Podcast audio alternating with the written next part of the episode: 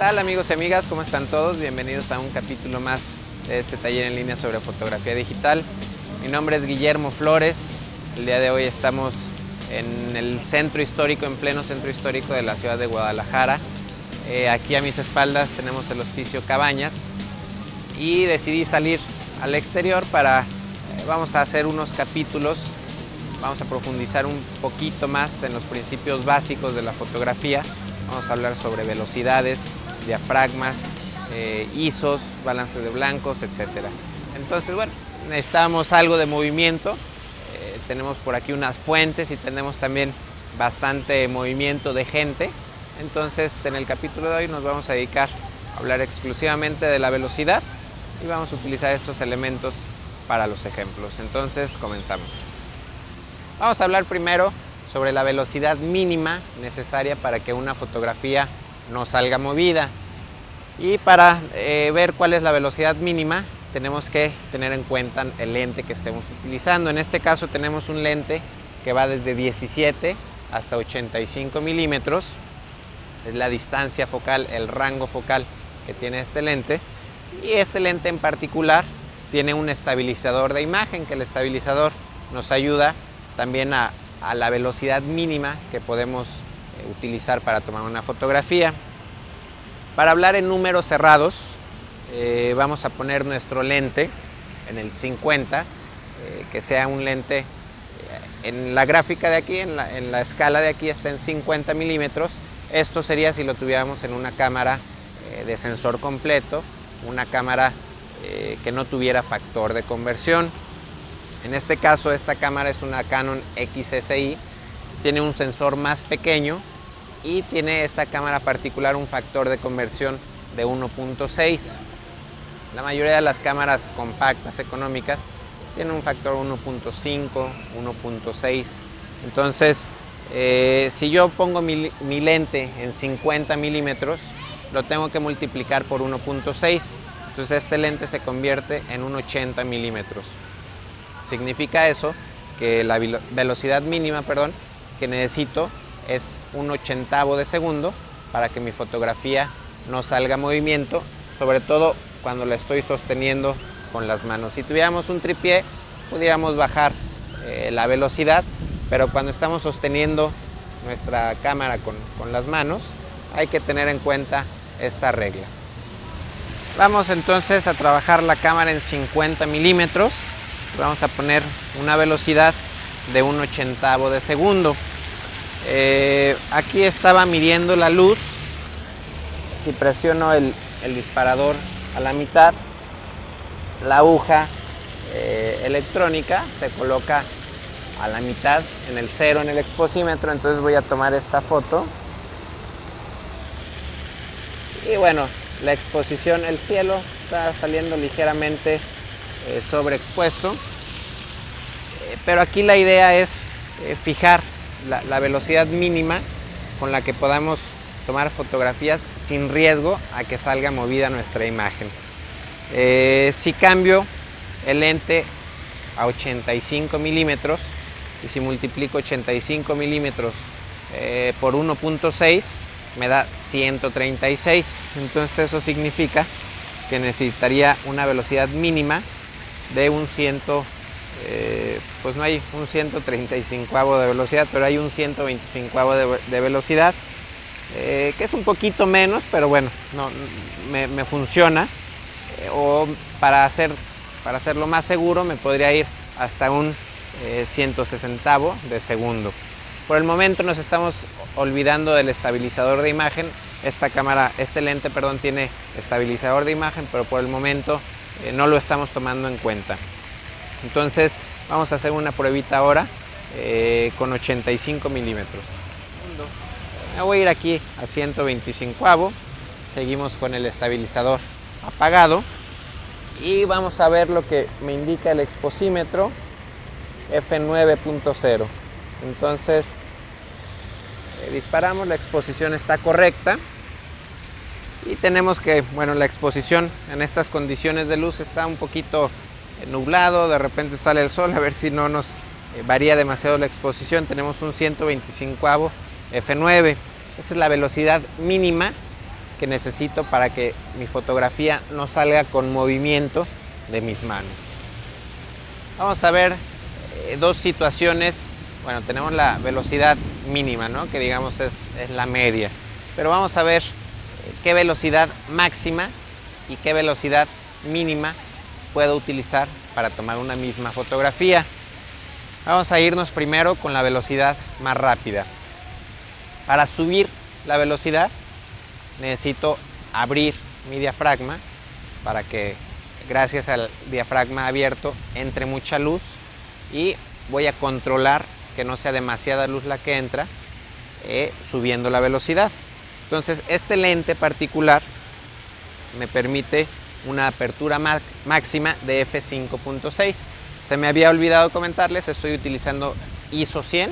Vamos a seguir utilizando ISO 100 para no eh, tener problemas con el ruido y sigo con el estabilizador apagado. Entonces F5.6, hago mi encuadre, presiono el disparador a la mitad y según mi cámara, según el exposímetro de mi cámara, eh, la aguja se pone en medio con una velocidad de 400. Entonces disparamos, la exposición está correcta y la velocidad más rápida que puedo utilizar con este lente en esta situación de luz es un 400 de segundo.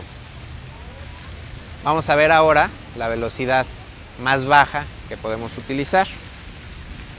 Este lente particular me permite el diafragma más cerrado que puedo utilizar es F32. Entonces me voy hasta F32, voy a medir la luz. estoy en un quinceavo, en un treceavo de segundo. Voy a tomar la foto, pero eh, la tomé con la cámara sostenida en mis manos. Quería solamente medir la velocidad. Es muy baja, entonces voy a tener que montar un tripié para tomar bien esta fotografía. Bueno, pues en lo que montamos el tripié nos cambió un poquito la iluminación, eh, salió un poco el sol, entonces vamos a ver si con F32 eh, y con un treceavo de segundo, la fotografía todavía está en la exposición correcta, se me está sobreexponiendo ligeramente eh, la puntita de una fuente, pero no hay mayor problema. lo que vimos aquí eh, fueron dos situaciones, la velocidad eh, más rápida que pudimos utilizar con este lente y la velocidad más baja que pudimos utilizar con el mismo lente en condiciones parecidas de luz.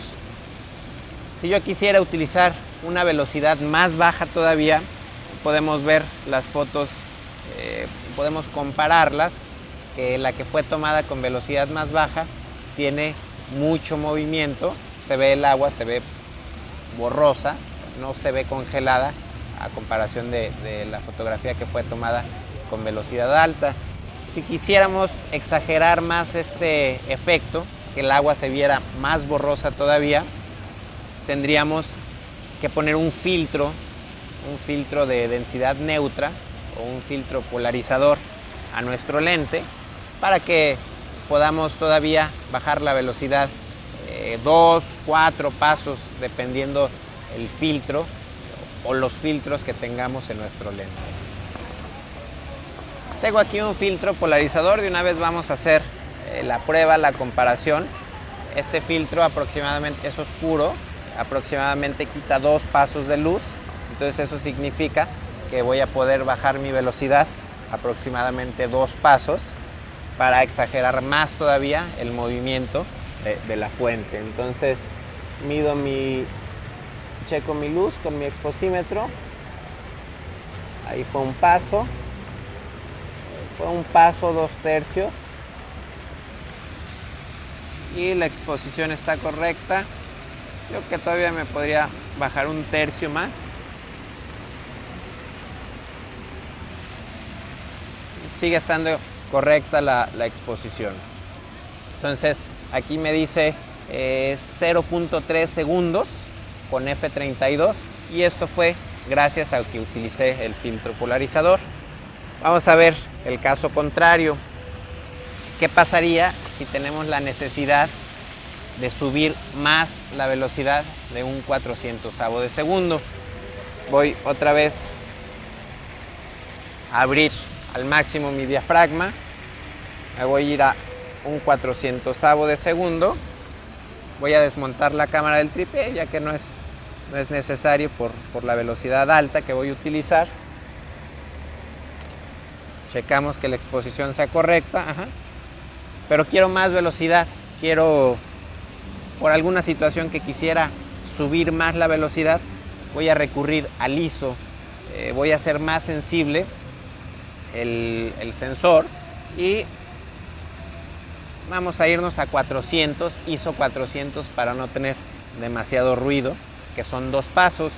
Entonces cuento 1, 2, 3 clics 1, 2, 3 clics. Subí 6 clics a la velocidad, que es lo equivalente a dos pasos que subí con el ISO y llegué hasta 1600 eh, de velocidad, igual con F5.6. Entonces de esta manera se congeló mucho más el movimiento eh, de la fuente. Entonces eh, estamos sacrificando un poquito la calidad de la fotografía porque subimos el ISO pero bueno, en caso de, ser necesario subir la velocidad, también podemos recurrir a modificar el ISO.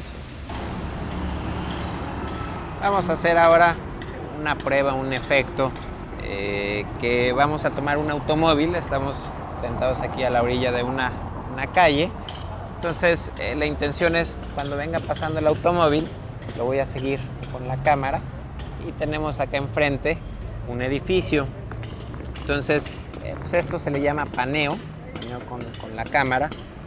Eh, voy a utilizar una velocidad baja relativamente, que es un quinzavo de segundo. Ahora, si yo mido aquí mi, luz, eh, me dice que para utilizar un quinzavo de segundo necesito un diafragma de F22 trabajando con ISO 100. Entonces, ahorita que pase un automóvil, lo voy a seguir. El automóvil se va a congelar, de alguna manera va a salir eh, pues un poco en foco, a lo mejor quizá las llantas, quizá algunos elementos del, automóvil van a salir movidos, pero gran parte también del automóvil va a salir en foco. Y lo que va a salir muy movido va a ser el edificio de atrás ya que voy a estar haciendo el paneo entonces vamos a ver si podemos lograr este efecto Vamos a esperar otro automóvil.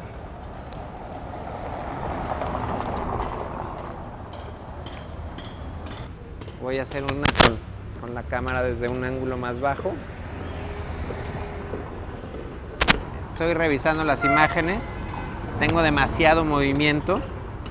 Eh, voy a cerrar, perdón, hacer un poquito más rápida la velocidad en lugar de un quinzavo me voy a ir a un treintavo de segundo.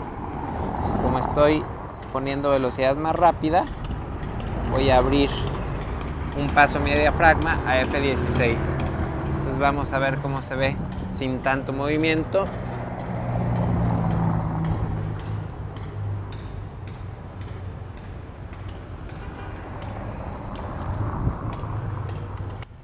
Quedó mejor, es suficiente un treintavo de segundo eh, para apreciar el, movimiento del paneo. Tenemos un F16 porque es la, condición de luz. Ahora lo que voy a hacer me da mejor el encuadre vertical. Voy a, voy a hacer las mismas dos opciones. Un quinzavo de segundo con F22 y no voy a mover la cámara, sino cuando pase un automóvil vamos a ver que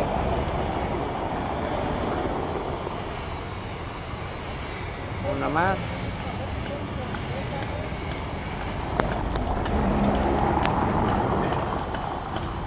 Se aprecia bastante el movimiento con un quinzavo de segundo. Vamos a hacer finalmente unas últimas con un treintavo y nuevamente F16 sin mover la cámara.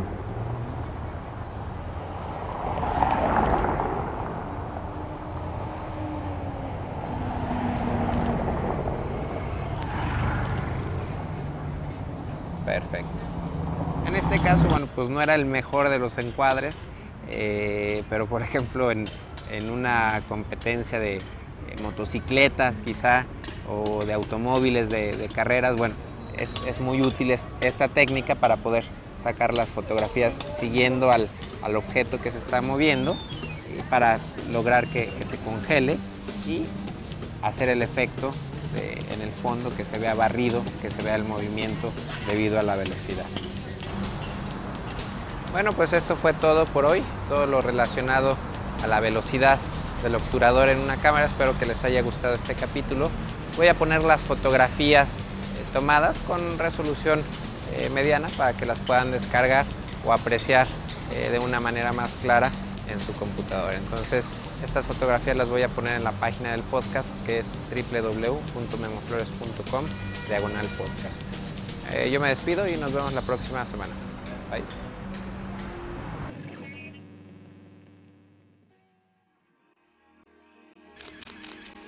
photocastnetwork.com, your photography resource in the potosphere. photocastnetwork.com